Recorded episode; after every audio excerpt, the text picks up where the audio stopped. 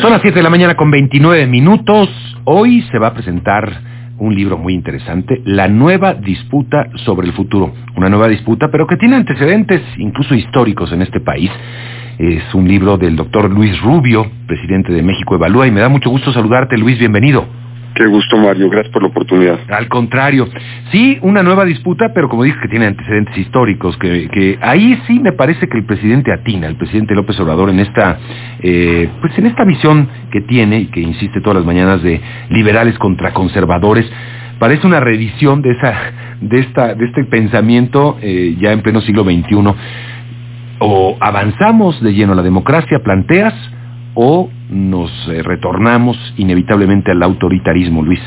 Sí, el, el presidente desde luego eh, retorna a la disputa del siglo XIX, pero la verdadera disputa que está en, en el momento actual es una que viene de los años 60.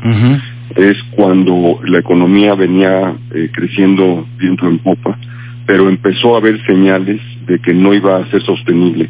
Eh, la, la historia larga en corto es que el país vivía, la economía vivía de, export, de, de importar eh, partes y componentes, maquinaria, lo fuera necesario, para una economía cerrada y protegida, y lo pagábamos con exportaciones de granos, maíz, frijol, eh, eh, trigo, lo que fuera, y minerales, los productos mineros.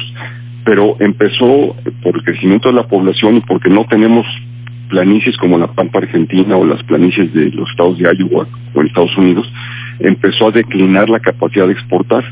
Y eso lo que nos llevó es a que hubiera una discusión dentro del gobierno de qué debíamos hacer para poder resolver estos problemas. Y surgieron dos grupos, y que como era la política del sistema perista entonces, se alinearon detrás de candidatos. Unos lo que querían era que la economía se fuera abriendo poco a poco para ir incorporándonos al resto del mundo. Los otros lo que querían es un Estado más fuerte, más un retorno más a los principios revolucionarios. Desde luego ganaron con Echeverría y López Portillo, ganaron los segundos, los que querían un retorno a la estrategia del nacionalismo revolucionario, con un gobierno que gastaba más, que protegía más a la industria y demás. Y eso llevó a la crisis eh, fiscal, a la crisis de deuda de 1982, a la expropiación de los bancos. Y de ahí empieza la era, la era de las reformas.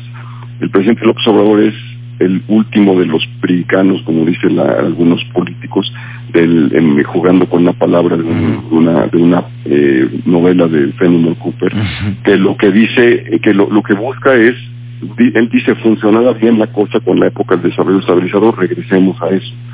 Pero estamos, como tú dijiste hace un momento, estamos en el siglo XXI.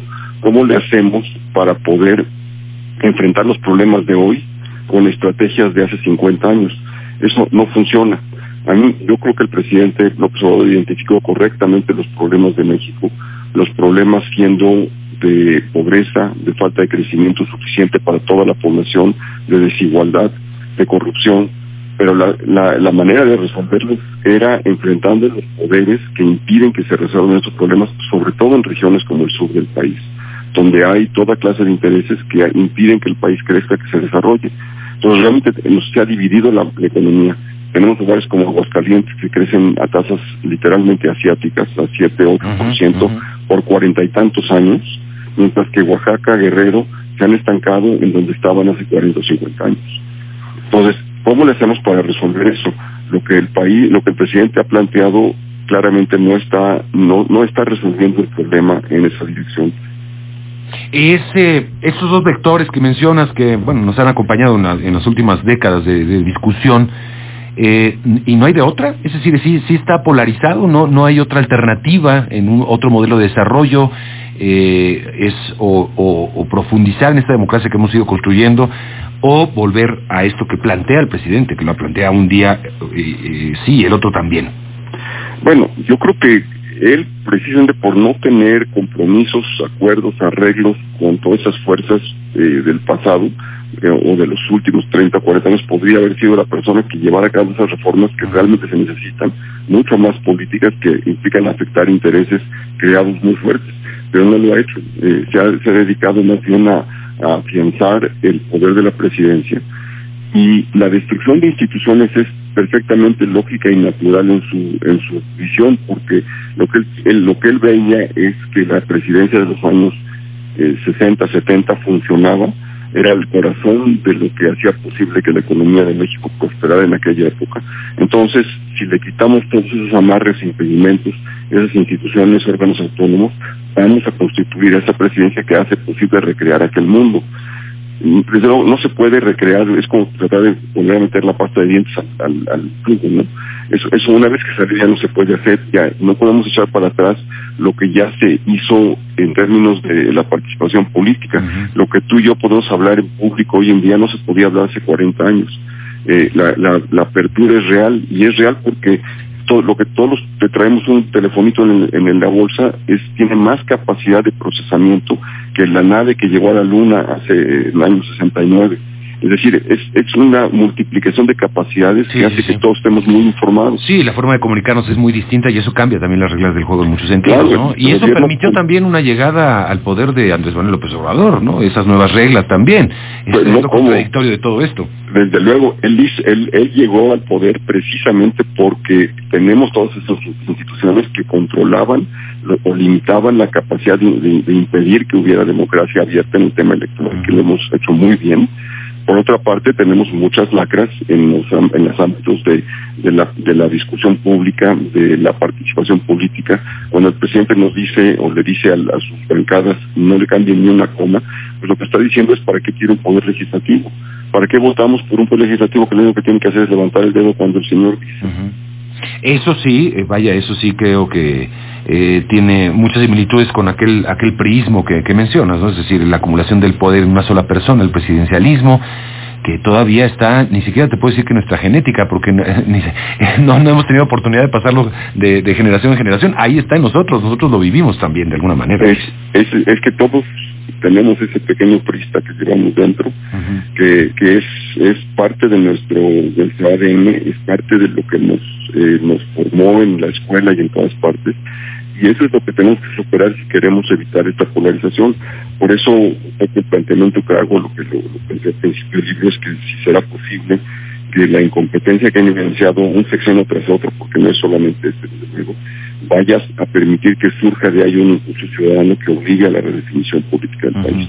Yo creo que es, es la ciudadanía la que va a tener que tomar el liderazgo en esto. No, no son, eh, no son los políticos, no es un gran líder que nos transforme, tenemos que ser nosotros los que tomemos el liderazgo en hacerle ver a los políticos que nosotros, como ciudadanos, necesitamos un, esquema distinto porque si no México no va a poder salir adelante de, la, de las dificultades que tiene. Eh, me llama mucho la atención, por ejemplo, eh, eh, lo que está sucediendo ahora en el sector energético, bueno, porque gran parte también de lo que estás hablando tiene que ver con, el, con la política que ha llevado México a lo largo de los años sobre el sector energético, ¿no? También esa bonanza que vivimos y, y que nos permitió tener un crecimiento sostenido a, a costa del de, de, hidrocarburo y el cambio de políticas que hubo a lo largo de los años sobre este tema. Hoy me, me, me, creo que sí nos sorprendió a muchos el, hecho de que el presidente decida decir sí a la compra de una eh, de esta Deer Park allá en, en, Texas, algo que se había cuestionado mucho por parte de la izquierda mexicana, que México fuera a invertir a otros países. Eh, y también un poco descontextualizado, Luis, porque, porque la verdad es que a Petróleos Mexicanos no se le permitía invertir más en México. Pero, entonces por eso se iba a Estados Unidos a invertir, y, este, y también por una necesidad de negocio. Pero ahora se da reconocimiento tácitamente de que era una buena estrategia, salía más barato, pero deja muy mal parado, por ejemplo, a lo que están haciendo ahora en, en, Tabasco desde luego es, eh, es incompatible. Hay, hay, hay, muchas críticas a la, a la adquisición ya en términos financieros pero desde luego en términos de negocio es mucho más barato comprar esa refinería que ha funcionado muy bien desde hace mucho tiempo eh, que seguir invirtiendo en una refinería carísima para un petróleo que ya no se va a necesitar. Porque primero no tenemos tanto petróleo y segundo el, el mundo está cambiando hacia, hacia vehículos eléctricos. La mayor parte de nuestro petróleo se utiliza para gasolina y entonces si, si en los 10 o 15 años ya no vamos a utilizar tanta gasolina, entonces realmente es absurdo estar gastando 10 o 12 mil millones de dólares en una refinería que no se necesita. Sí, es complicado gobernar el siglo XXI con la mente en el siglo XX, ¿no? Exactamente, ese es el punto, ese, es el punto y eso es lo que trato de decir en el libro. Eh, son ideas viejas para un México del siglo XXI que no puede, que no que requiere otra cosa, requerimos un sistema educativo. Tenemos que nada más entender que que es lo que hace, lo que agrega valor en esta época es la capacidad de procesamiento humano, es la, la capacidad de creación que tiene que ver con el software, con la publicidad, con el empaque, con ideas que ya no es la fuerza física la que lo hace cada día que está siendo más sustituida por eh, robots, por maquinaria y demás. Lo que tenemos en lo donde se agrega valor es en eso. Por eso el país se dividió tan, tan dramáticamente el año pasado en aquellos que podían trabajar desde su casa y aquellos que no lo podían hacer porque tenían, vivían día a día de ir a su trabajo. Eso nos debería enseñar que lo que necesitamos es cambiar dramáticamente la estrategia educativa y, productiva en general. Luis, eh, ¿en cuándo se va a presentar el libro? Hoy, hoy esta tarde. Hoy en la tarde. Eh, eh, en un momento pongo en Twitter la dirección para que quien tenga ganas de estar presente, porque va a ser virtual. será un honor tenerlos ahí, todos los que quieran y puedan la nueva disputa sobre el futuro de Luis Rubio. Muchas gracias, doctor, por estar con nosotros. Un gusto conversar. Es Luis Rubio, presidente de México Evalúa y, bueno, analista en muchos temas políticos y económicos principalmente. Gracias a Luis Rubio, ahí está la propuesta de este libro que está planteando. Mientras tanto, vamos a hacer una pausa, son las 7 de la mañana con 40 minutos aquí en Enfoque Noticias. Volvemos, le recuerdo nuestras redes sociales, arroba Mario CNN y arroba Enfoque Noticias. Volvemos. Enfoque Noticias.